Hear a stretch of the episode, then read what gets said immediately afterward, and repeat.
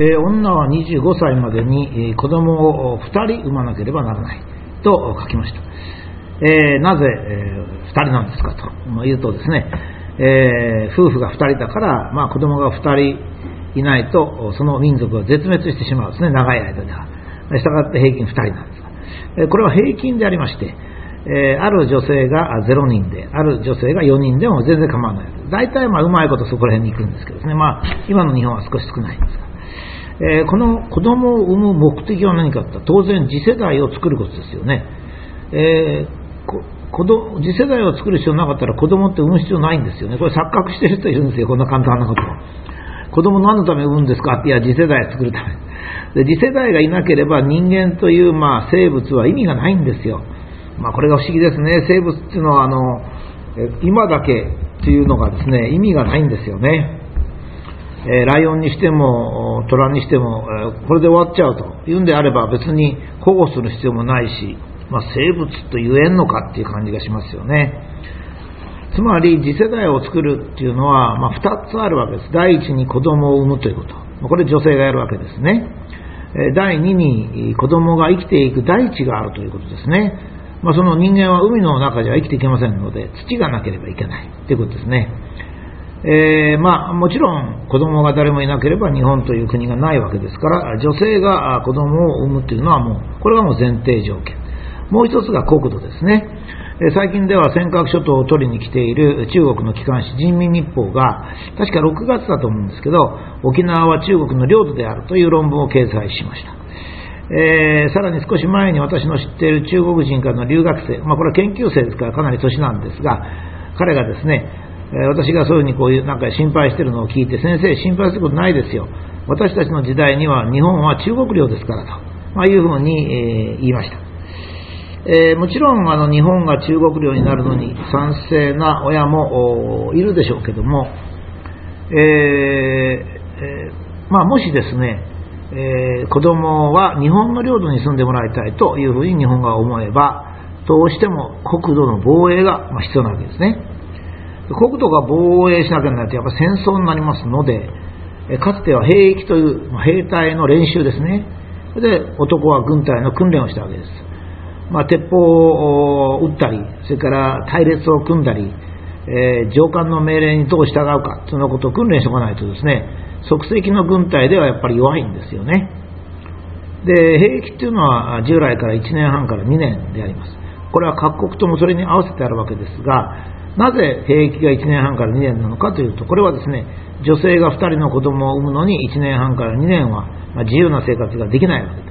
これは何のために自由な生活ができないかというと次世代を作るためですから男性もですね次世代を作るこの兵役という期間は大体同じがいいだろうということで、まあ、1年半から2年、えー年限も女性が25歳まで子供を2人産むと。これに対して男性も25歳まで兵役を終えていくと、まあ、そういう、まあ、対応関係といいますかね、えーそうなってるわけであります。えつまり人間は若い頃自分を磨くためにもちろん教育を受ける。それからまあ仕事も少しする。準備もするっていうんですが、えそれとともにですね次世代のために女性が子供を産み男が兵役を終えておくという、まあ、人間の集団としての義務を果たすわけです。ここであの集団としてって言いますとね反日日本日本人が随分変なことを言いましたので集団と集団のために個人が犠牲になるのかいやそういうことじゃないんですね個人というのは集団でなければ生きていけないんです一人だけでは生きていけないというのが日本あの人間の本性なんですね。ですから、集団としての義務というのは人自分が生きるためにはどうしても集団としての義務を果たさんといかんわけですね。例えば、あの女性でもそうですよ。えーお母さんから娘、娘からさらに孫娘と引き継いでいってもですね、ある時に子供が0人になったり、1人になったりすると、もちろんその夫婦だけだったらそこで死に絶えてしまいますね。平均して2人だからやっていけるんです。これと同じように全てのことは人間は集団で、えまあ、物事をするわけですね。これはま生物全体であります。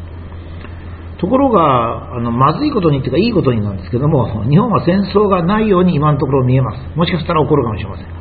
そのためにま軍隊も、まあ、自衛隊というのはありますが、まあ、ちゃんとした軍隊ではなく、もちろん兵役もありません。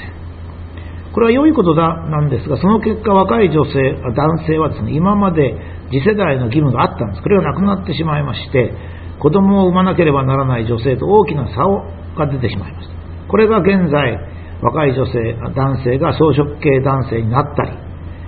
社会不安が起こる。つまり、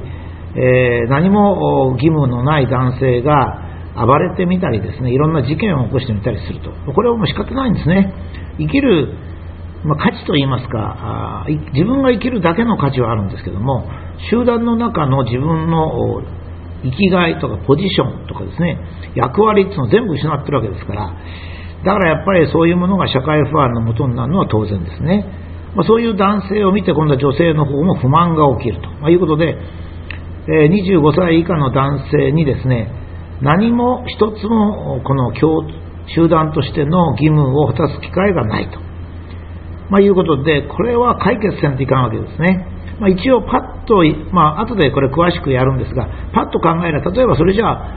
え、地震の時とか津波の時に救助する災害救助訓練というのを1年半から2年したらいいじゃないかとも思われますね。それからまあ、えー、せっかく世の中には男がこのくらいいるんですから、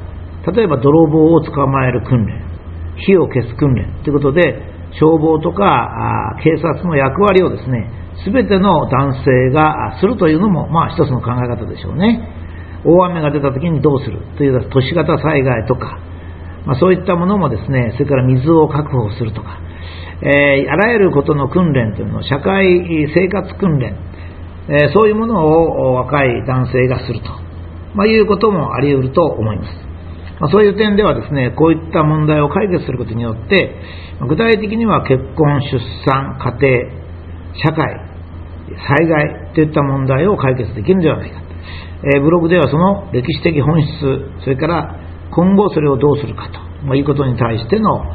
本質に迫りたいと思います。実は今の若者はどうのこうのひ弱だという話がありますが、私ある時に私の大学にですね、兵役のある国から30人ほどの男性が来ました。えー、私の講義を聞きたいというんで、私の学生もほぼ男性なんですけども、工学部のですね、硬いことやってますので、え、じゃあいいよということで、え、教室に入れまして、それで1時間ほど私の講義を聞いていただきましてね、その後、じゃあ30分ぐらい、え、フリーなディスカッションをしたらっていうんで、え学生を促しました。私は学生がシャイだから、あまり議論が活発にならないと思ったんですが、もう非常にびっくりしたぐらいですね、双方の国の方から学生からどんどん質問が出たり、ディスカッションがしてですね、あ、これはいいことしたなと思っておりましたら、そうですね、記憶では20分ぐらい経った時に、日本の学生がですね、ある質問をいたしましたら、その兵役のある国の学生がですね、僕らはそれはできません。兵役がありますからというふうに答えました。その途端ですね、えー、日本の学生は30人ぐらい黙りこくってしまってですね、その後の議論はですね、何かもう全く同等の人間ではなく、えー、兵役のある国の学生が、まあ、偉い、えー、若者で、兵役のない日本の学生がダメな若者というレッテルを貼られたごとく、元気のない静かな団体になってしまいました。私はそれを見ててですね、ああ、やっぱり日本の若者も口にこそ出して言わないけれども、自分たちが集団としての義務を果たすチャンスがないと、まあ、いうことに対してこれほどの劣等感を持っていると、いうことに初めて、まあ、目前に見てですね、なるほどというふうに思いましたね。やっぱり人間という生物は、ま、次世代のこと、集団のことをするということは強い意欲があるわけですね。これは日本が戦争の時に若者が率先して身を捧げたということを非常に今文句を言う人もいますが、それは生物としての人間の本質でもあります。自然の英知というならば、生物の最も重要な大切なこと、それは子供を産み育て、えー、土地を確保し、集団のために命を捧げることであると。まあ、この生物としての本質ですね。これをもう一回よく考えて、それを正しく考えればおそらく現在の社会問題の家庭に関するようなこと半分ぐらいは解決すると思います。